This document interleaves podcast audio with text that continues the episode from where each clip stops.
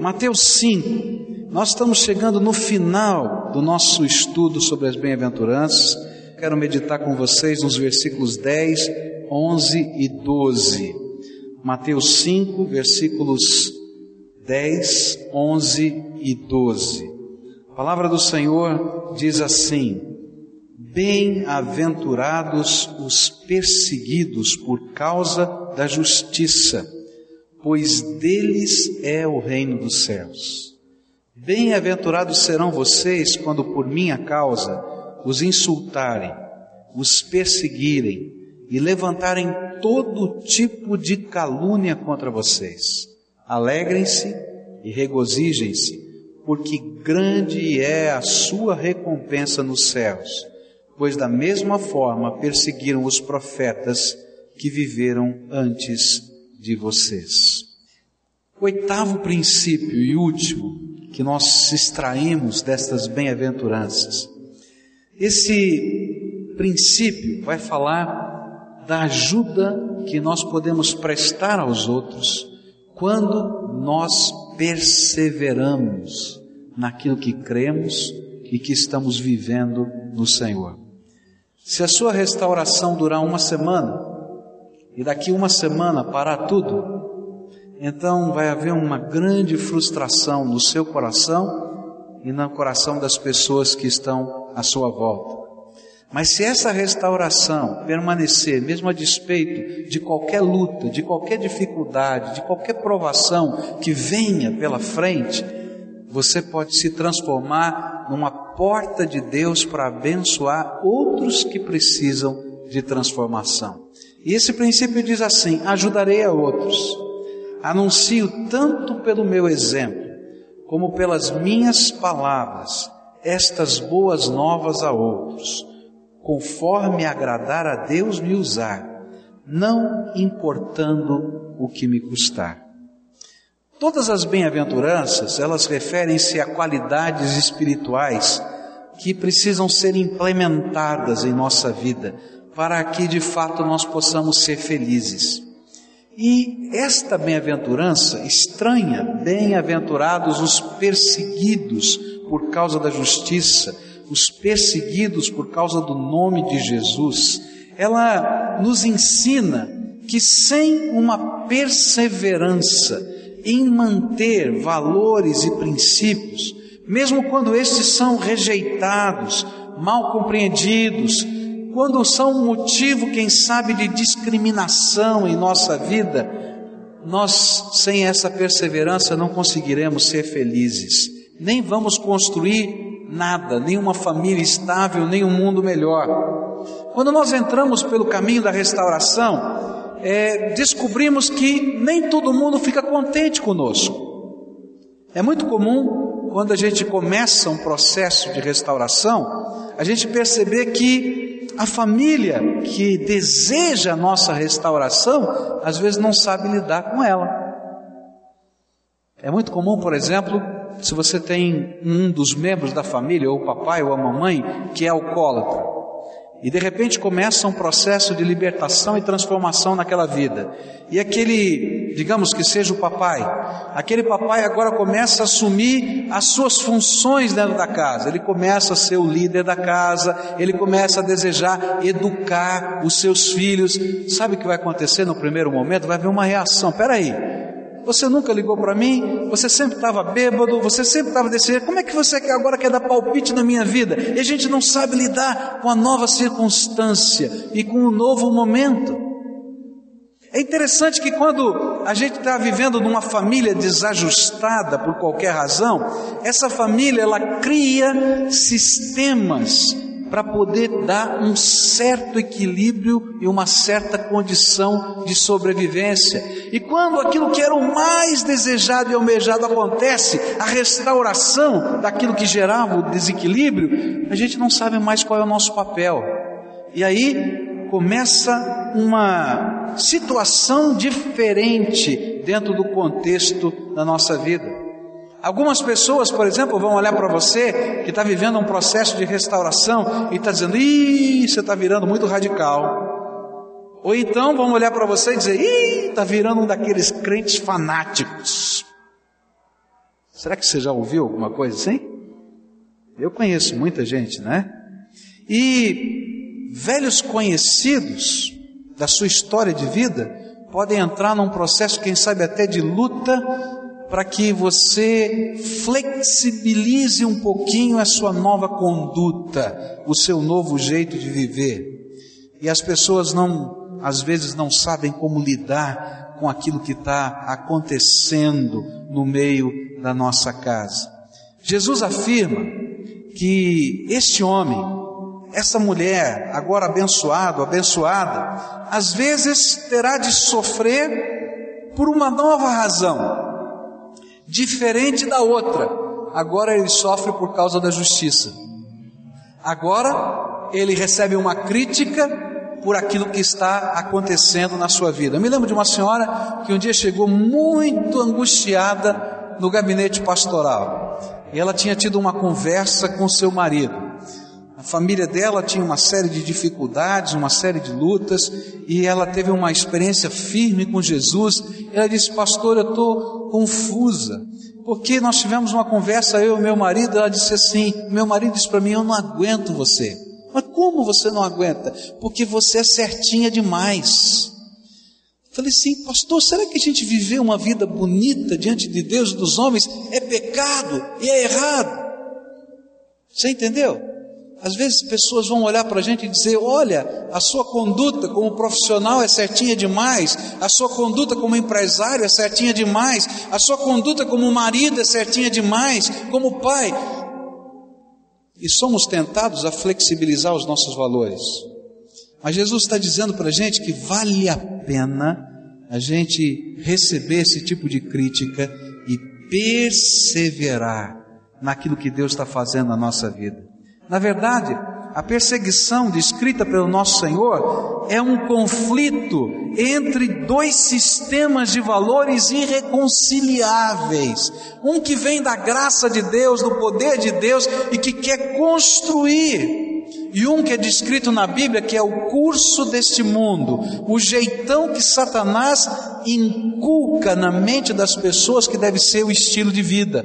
E esses dois sistemas de valores são irreconciliáveis, eles sempre entrarão em choque para que você não somente entenda o que está acontecendo em meio a tantas mudanças na sua vida, mas também como se deve agir nessa situação, nós precisamos destacar aqui desse ensino do Senhor Jesus, dessa bem-aventurança, algumas lições que Ele gostaria que eu e você estivéssemos praticando.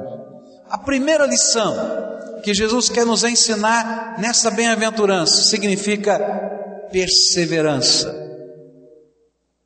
Não tem jeito de você ser uma bênção se não perseverar naquilo que Deus quer da sua vida. Existem pelo menos quatro áreas na vida em que os cristãos do primeiro século sofreram perseguição. E eles tiveram que aprender a perseverar apesar da perseguição que sofriam naquele tempo. Uma das áreas em que eles viveram grande perseguição, lá no começo da história cristã, lá no tempo dos apóstolos, foi na vida familiar. Quando alguém recebia Jesus como Senhor e Salvador, ele tinha que fazer uma coisa muito difícil para a cultura daquele tempo. Ele tinha que renunciar os deuses pagãos. Havia uma religião institucionalizada que era a tradição da família das pessoas. E essa religião tinha deuses que representavam os deuses daquela família. Aquela pessoa era devota do Deus tal que representava uma determinada ação, porque todo o panteão greco-romano tinha deuses especialistas deuses que agiam em cima de assuntos próprios. Então, se você esperava ter muitos filhos, você cultuava o Deus da fertilidade. Se você esperava que você pudesse ter sorte, você cultuava a deusa da fortuna, e assim por diante. E cada família tinha o seu Deus. E de repente aquela pessoa recebia Jesus como Senhor e Salvador. E tinha que olhar para os seus pais, olhar para o seu marido, olhar para a sua família e dizer: Eu não vou mais orar para esse Deus, porque eu tenho um único Deus e Senhor da minha vida, Jesus. E quando essas pessoas estavam renunciando a esta prática, que também estava ligada à família, isso fazia com que muitas famílias até expulsassem de casa os seus filhos. Para nós é uma coisa que não é tão comum, mas eu conheci quando estive em Bangladesh e quando estive na Índia, algumas pessoas que tinham sido expulsas da sua casa, proibidas de viver dentro do seu lar, porque tinham abandonado os seus deuses daquelas culturas para servir a Jesus como Senhor e Salvador. Era difícil conversar, por exemplo, com um jovem que disse: Olha, nós vivíamos num minifúndio, uma pequena propriedade de subsistência, e toda a nossa casa dependia daquilo. E naquele país, que é um país eminentemente agrícola, Bangladesh, quando ele se converteu ao cristianismo, seu pai disse: Você não tem parte na nossa família e você não pode viver nessa casa. E ele então foi expulso. Um país que tem mais de 180 milhões de habitantes e que tem um espaço geográfico talvez do tamanho do estado do Paraná.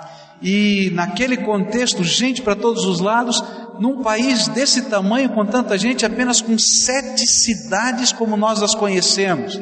E ele foi para uma daquelas grandes cidades.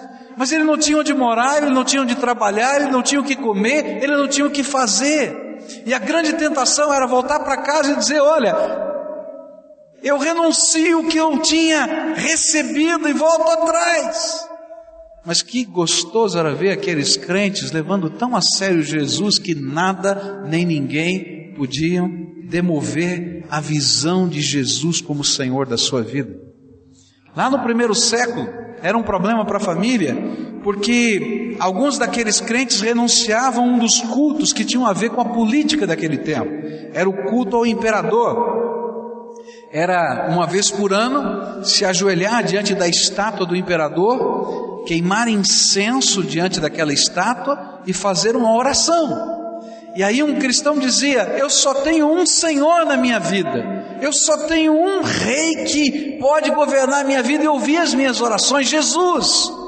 E quando um homem ou uma mulher dizia que não iria se ajoelhar diante da estátua do imperador, isso significava alta traição. E algumas famílias então diziam: Não quero viver mais com vocês. Muitas mulheres foram abandonadas por causa disso. Alguns maridos sofreram a pressão dos pais das suas esposas que as recebiam de volta e exigiam os divórcios e tomavam-lhe os filhos. Talvez nós não enfrentemos, graças a Deus, esse tipo de perseguição, mas alguns de vocês enfrentarão dificuldades na família, justamente porque o sistema de valores que você abraçou, que vem da graça de Deus, norteia a sua vida, vai entrar em conflito com o modo de vida praticado até hoje pela sua casa. E algumas pessoas vão dizer: você está abandonando a sua tradição, você está abandonando a sua fé, você está abandonando os costumes da nossa casa. Mas a grande lição é persevera, caminha com Deus, olha para aquele que pode de fato fazer diferença na sua história, que tem feito e vai continuar fazendo. E na medida que você age com perseverança e cheio de amor, que não é uma perseverança sem amor, Deus vai usar a tua vida para abençoar toda a sua casa.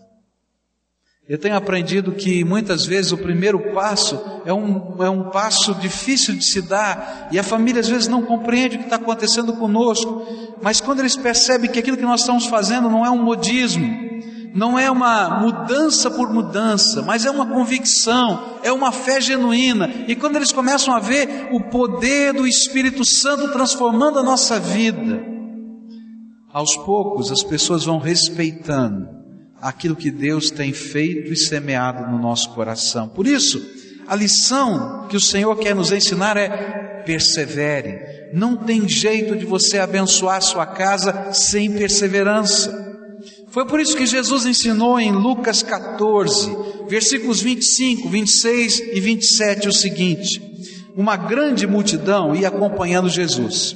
E este, voltando-se para ela, disse: Se alguém vem a mim e ama o seu pai, a sua mãe, sua mulher, seus filhos, seus irmãos e irmãs, até a sua própria vida, mais do que a mim, não pode ser meu discípulo. E aquele que não carrega a sua cruz e não me segue, não pode ser meu discípulo. A sua perseverança deve ser fruto de um amor e de um relacionamento tão intenso com Jesus que nada, nem ninguém poderá demovê-lo dessa nova jornada. E alguns de vocês que estão vivendo uma transformação, os seus familiares estão dizendo: vou ver quanto tempo isso vai durar. Estou falando sério. E inventou outra. E nos comentários de bastidor, daqueles que eles não falam em voz alta, dizem assim: Ixi, não dou dois meses. Escreve o que eu estou falando.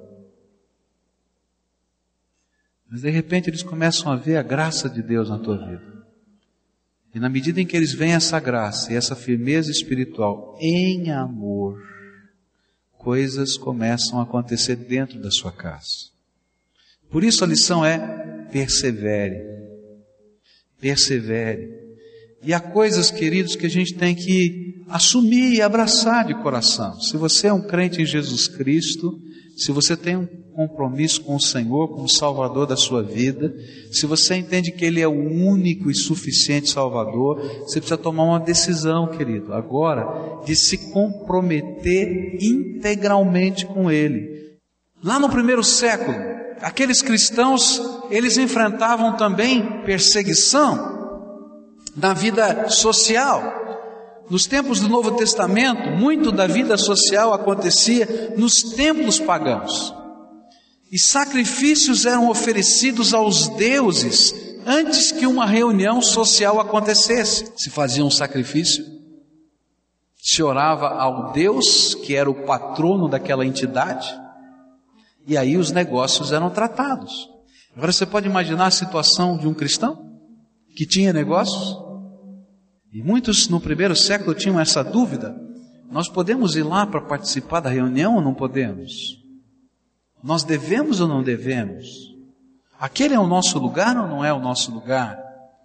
E meus queridos, muitos dos cristãos lá naquele tempo começaram a tomar atitudes sérias, dizendo: Eu não posso estar num lugar que cultua a um Deus que não é o meu, que pede uma bênção sobre o seu negócio que não pode vir das mãos daquele que abençoa. E aí, por uma questão de consciência, eles não iam mais. E aí você pode imaginar. Alguns diziam: aquela pessoa abandonou nossa associação, ela perdeu os seus valores. Muitos sofriam então uma rejeição social, passavam a ser discriminados, perdendo amigos, sendo rejeitados em lugares, porque eles eram considerados ateus, porque não criam no panteão de deuses, porque não participavam dos cultos pagãos. Faziam isso por uma convicção de fé. Sabe, queridos, muitos de nós vamos viver da mesma maneira hoje esse tipo de perseguição, um pouco diferente. Há lugares que não são para um servo de Deus estar. Há lugares que Deus vai começar a trabalhar a tua vida e vai dizer assim: o que, que você está fazendo aqui? E você vai olhar à sua volta e vai dizer: não é o meu lugar. Eu conversava com uma mãe essa semana e ela disse: seu filho está na fase de adolescência e aí então aquela pressão social, né? Vai na festa ou não vai na festa? Aquelas festas dos adolescentes aí, não é? Vai na festa, não vai da festa. Vai na festa, não vai na festa. E a mamãe disse para ele assim: Olha, filho, você vai. Veja se lá é o lugar para você estar. Toma cuidado com isso, com aquilo, com aquilo outro, mas faça o seu juízo de valor. Se você sentir que não é o lugar para você estar, liga para mim e eu vou te buscar. E lá foi. Aí num pouco tempo de pai, depois toca o telefone. Vem buscar, mãe. Oh. Aí foram correndo, papai e mamãe. E aí então, de curiosidade, como todo bom pai e toda boa mãe deve fazer, eles entraram na festa.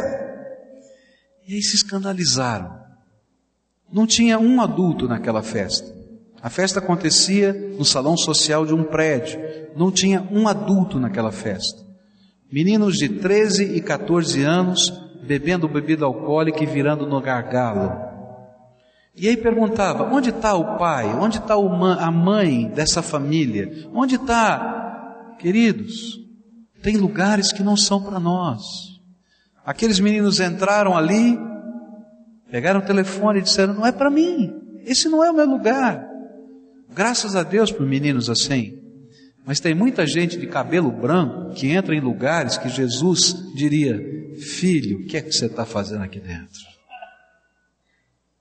Que participa de coisas que não tem nada a ver com a sua fé, que ao contrário, muito provavelmente vão levar você a cair nos mesmos pecados e erros dos quais você tem buscado restauração.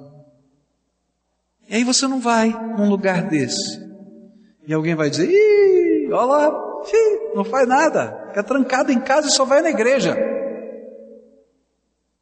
Queridos, eu prefiro ter uma perseguição dessa, de uma crítica de quem não compreende a minha fé e a visão de valores que eu tenho, do que ver a minha vida, a minha família e os meus filhos se perdendo nessa terra. Toma cuidado. Eu não estou falando para a gente seguir um legalismo extremado, mas eu tenho certeza que há coisas, há lugares, há fatos, há conversas, há atitudes que não nos abençoam. E se não abençoam, por que, que a gente deixa entrar dentro da nossa casa, entrar dentro da nossa vida, entrar dentro da nossa história? Me dá uma razão que nos critiquem, mas que nos admirem pela nossa casa. Que nos critiquem pela nossa visão social da vida, mas que fiquem olhando com prazer como os nossos filhos crescem. Porque do que vale ser elogiado lá fora e ter uma casa arrebentada, uma vida quebrada? Pensando nisso, foi que o Senhor Jesus ensinou em Mateus 16, versos 24 em diante. E então Jesus disse aos seus discípulos: Se alguém quiser acompanhar-me, negue-se a si mesmo, tome a sua cruz e siga-me. Pois quem quiser salvar a sua vida, a perderá. Mas quem perder a sua vida por minha causa, a encontrará. Pois que adiantará ao homem ganhar o mundo inteiro e perder a sua alma? Ou o que o homem poderá dar em troca da sua alma? O que Jesus está dizendo é que para poder manter e caminhar na fé, numa fé que faz diferença, que mantém a restauração e a amplia, eu vou ter que aprender a dizer não para mim mesmo, e sim para Jesus em todas as áreas da vida. Na área social, na área econômica, na área familiar, porque a bênção de Deus está nisso. Na vida profissional, aqueles cristãos do primeiro século tinham que contar com a grande possibilidade de perder o emprego, ou quem sabe até de não crescer na vida profissional, porque o preconceito fazia com que o cristão sempre fosse preterido, porque também a sua consciência e novos valores o impediam de fazer coisas que antes lhe pareciam normais. Há algum tempo atrás, um amigo meu, que foi meu aluno no seminário, apareceu nos jornais da televisão de todo o Brasil, saindo da sua empresa, algemado, pela Polícia Federal. Eu estava em casa sentado assistindo aquele jornal e de repente eu olhei e disse: é Fulano, eu conheço esse moço. Crente, membro de uma igreja evangélica, estudou num seminário, um homem apaixonado por missões, um grande empresário da cidade, trabalhava com muitos valores financeiros, e de repente saiu algemado. Algum tempo depois eu encontrei esse moço. Perguntei para ele o que, que aconteceu. Ele olhou para mim e disse: Olha, pastor, uma das coisas mais difíceis que eu tive que fazer um dia foi ir de frente para toda a minha igreja, olhar para cada um dos meus irmãos que conviviam comigo e me respeitavam, e dizer que alguns negócios que eu fiz não eram para cristão nenhum fazer. E aí então ele foi abrindo o seu coração e colocando algumas coisas para mim. Esse homem tem, já se passaram vários anos de que isso aconteceu. E até hoje essa marca o acompanha na cidade. Aquela empresa teve que ser fechada, não pôde continuar, porque o nome dela ficou quebrado na, na cidade. O nome dele ficou horrível na cidade. E ele carrega esse peso.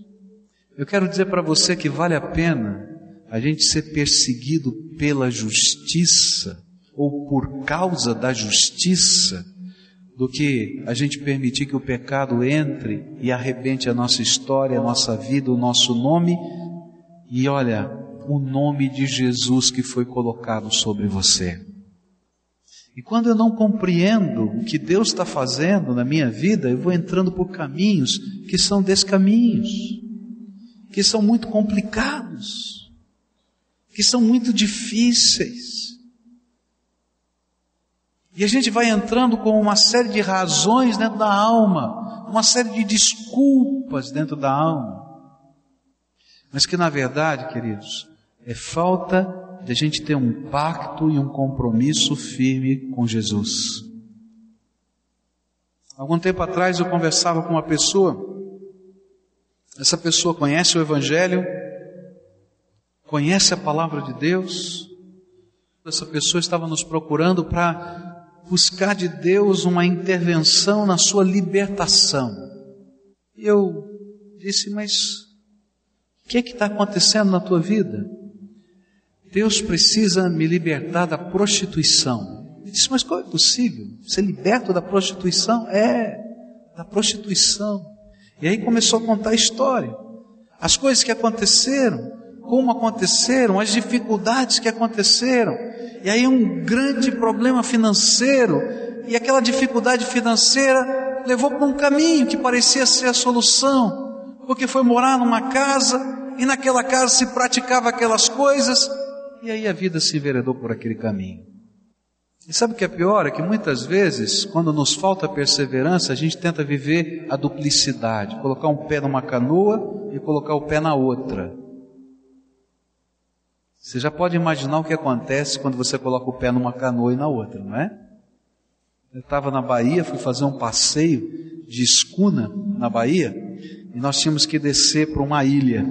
Então encostava um botezinho na escuna e a gente tinha que colocar o pé, né, naquele barquinho e tinha que ser rápido, porque se ficasse com o pé aqui e lá, já viu o que ia acontecer. E à minha frente vinha uma senhora que era um pouquinho mais forte do que eu, né? Você pode imaginar. E lá então o marinheiro ali colocou, deu a mão para ela, segurando aqui a escuna, a corda, encostando a canoa, e aquela senhora morrendo de medo de entrar na canoa. Ela olhava assim: será que essa canoa aguenta ou não aguenta? E sabe o que ela fez? Ela colocou o pé na canoa e o pé na escuna. E o marinheiro dizia: Vem, vem! E ela e aí, sabe, a canoa começou a se afastar e o marinheiro puxava, vem, e ela não ia, e afundou. É, acabou o passeio. Tive que pegar o ferryboat e voltar com ela para a cidade. Gente, tem muita gente querendo fazer isso com a sua fé.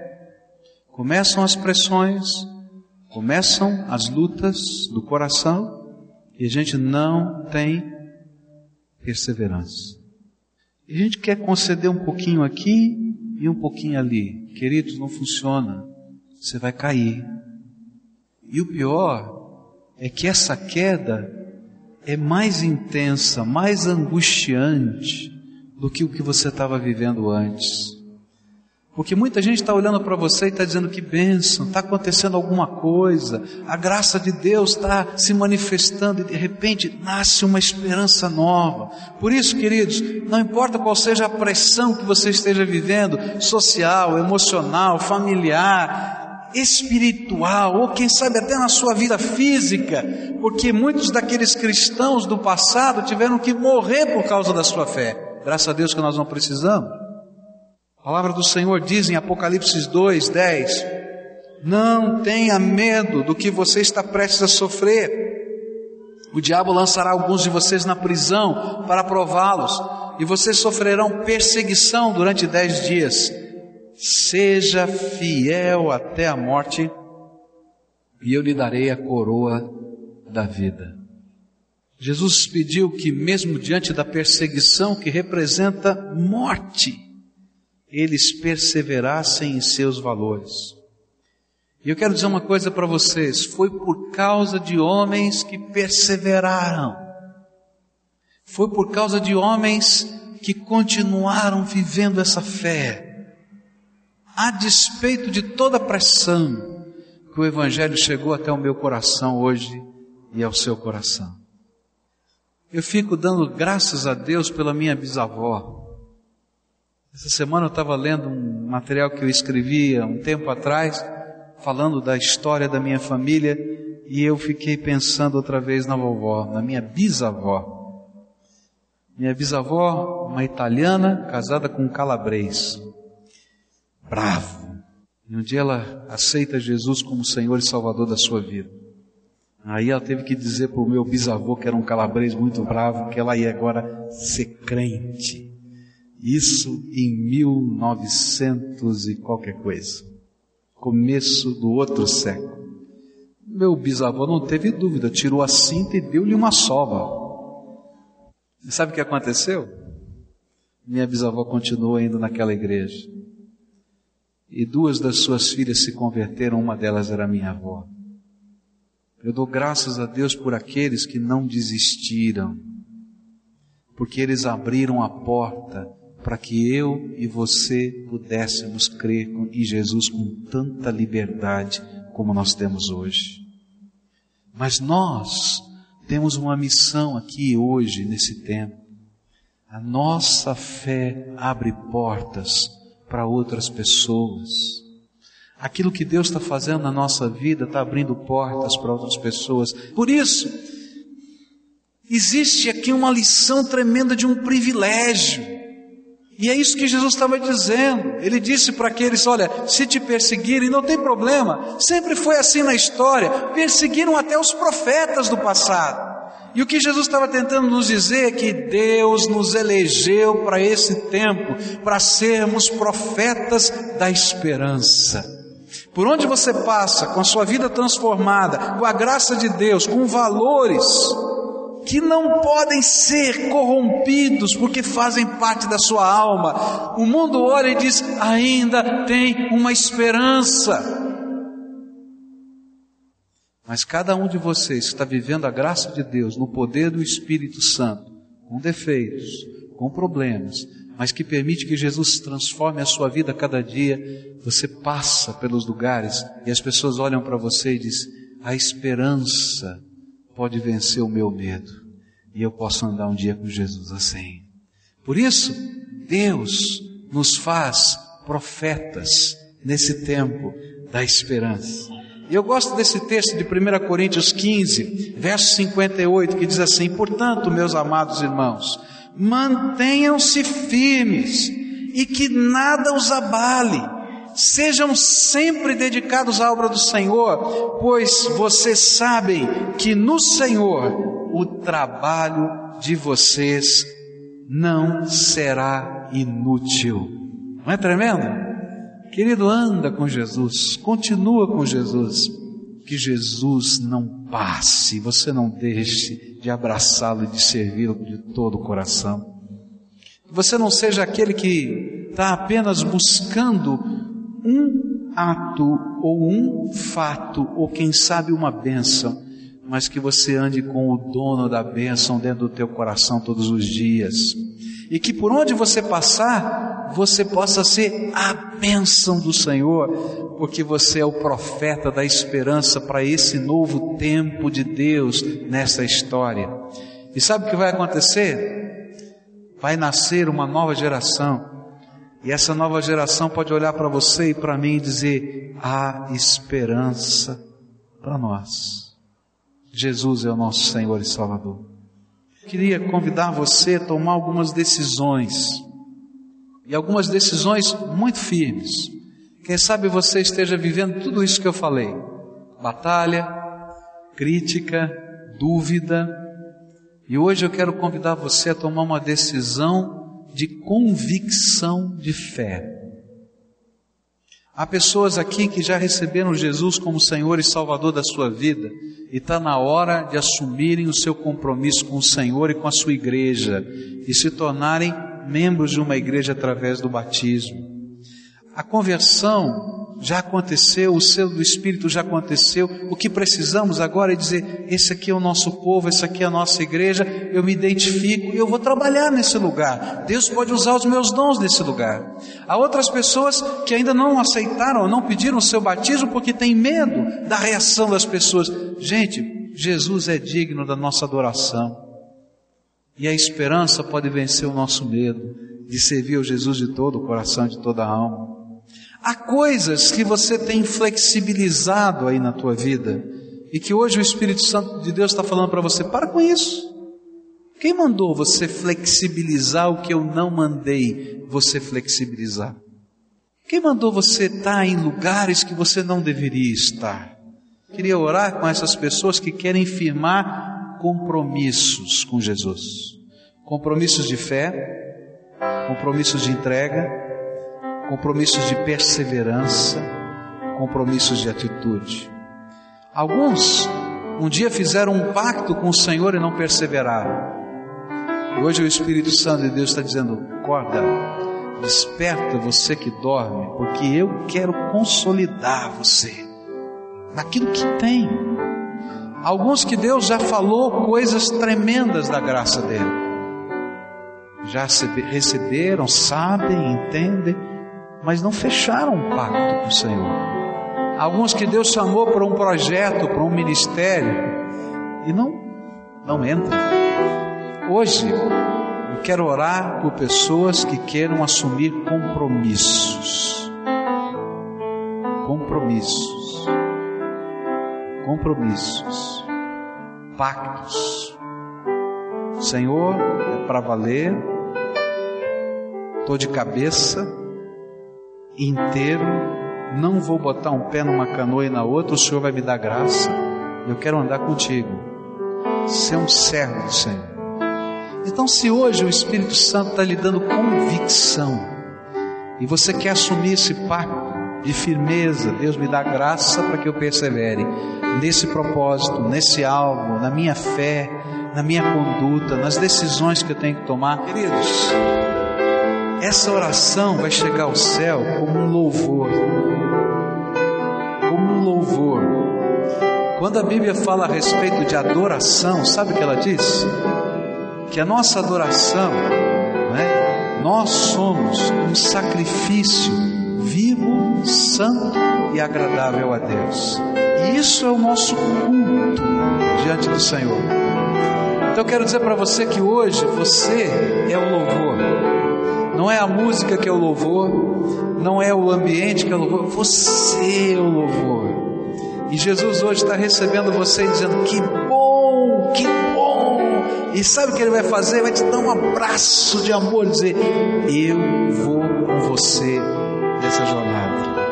É difícil, é pesado tantas vezes, é. Mas lembra, Jesus vai com você nessa jornada. E aquele que começou a boa obra, isso foi o versículo dessa semana, né? Aquele que começou a boa obra em nós é aquele que vai completá-la. Amém? Eu vou dar o um passo de fé, mas quem vai fazer continua sendo o Senhor. Amém? Então vamos orar a Deus. Pai querido, muito obrigado por essas pessoas que estão aqui.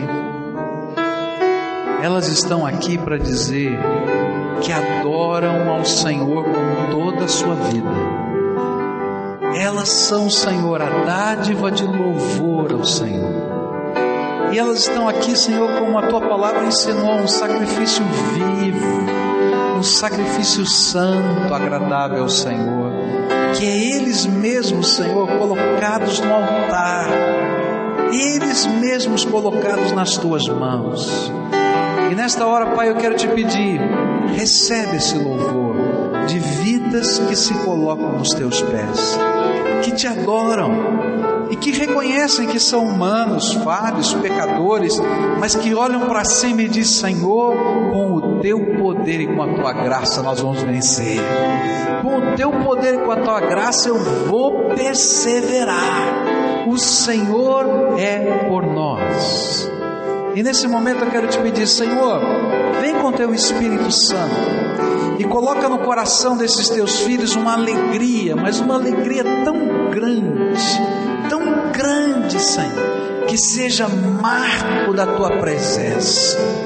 Sela, Senhor, com o poder do teu Espírito Santo, os votos, os propósitos, a visão que o Senhor tem dado. E se existe alguma coisa que ainda está ofuscada, que está ainda turva, Senhor, diante deles, abre a janela, Senhor, do pensamento, da alma e do coração para que vejam segundo os teus olhos. Vem, Senhor, e abençoa. Vem, Senhor, e abençoa. Vem, Senhor, e abençoa esses teus filhos. Que a misericórdia do Senhor, que o poder do Senhor, que a alegria do Senhor, que a presença do Senhor, que o conselho do Senhor os acompanhe todos os dias e que eles possam perseverar alegremente. Que essa perseverança não lhes seja pesada mas que essa perseverança seja o andar com o Senhor em alegria. E que andando com o Senhor em alegria, ele se transforme, Senhor, nas portas do Senhor nessa terra, nos profetas do Senhor desse tempo, que levam a esperança da fé ao coração dos outros. Que eles ajudem, porque seja tão natural ser o que são, que não há outro jeito de não ajudar. Faz isso, Pai, e abençoa. É aquilo que eu peço em nome de Jesus. Amém.